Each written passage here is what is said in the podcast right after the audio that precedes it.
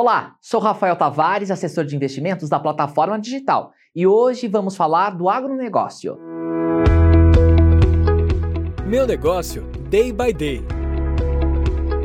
O agronegócio é o carro-chefe de uma economia de vasta extensão fundiária, como a nossa. Por outro lado, o governo liberou recentemente o Plano Safra do biênio 2021-2022, que teve seu volume de recursos muito maior, crescendo 6,3%, chegando a 251 bilhões de reais. E para o custeio e comercialização não mudou nada, ficando 177 bilhões.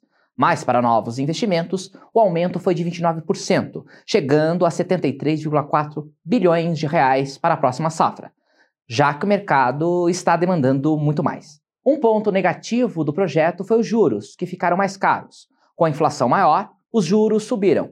Para o grande produtor, a taxa passou de 6 para 7,5%, para o médio, de 5 para 5,5%, e para o pequeno, de 4 para 4,5%.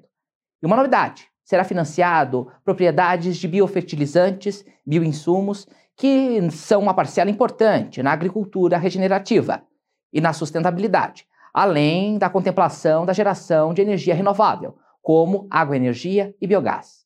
E o interessante é o aumento de crédito para milho e sorgo. E isso dará oportunidade para aumento da área de cultivo dessas culturas, que são base da produção de carne, frango, suínos e leite. Sendo, no modo geral, um trabalho razoável da ministra Tereza Cristina, que poderia ser melhor, pois a pandemia chegou não apenas para o governo, mas também para o empresário, produtor, e o campo é responsável por grande parcela do PIB, e jamais devemos esquecer disso. Para o produtor, a conta é cara.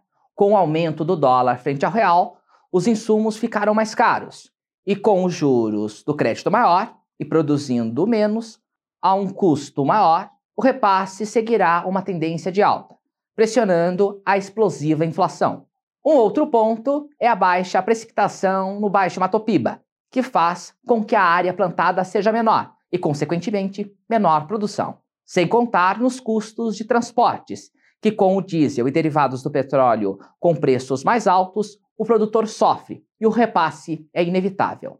Resumindo, o custo maior em todas as pontas prejudica todo o mercado, que entre trancos e barrancos não se consolida e permanece cambaleando.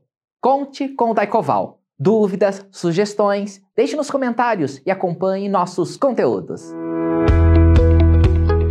Meu negócio, day by day.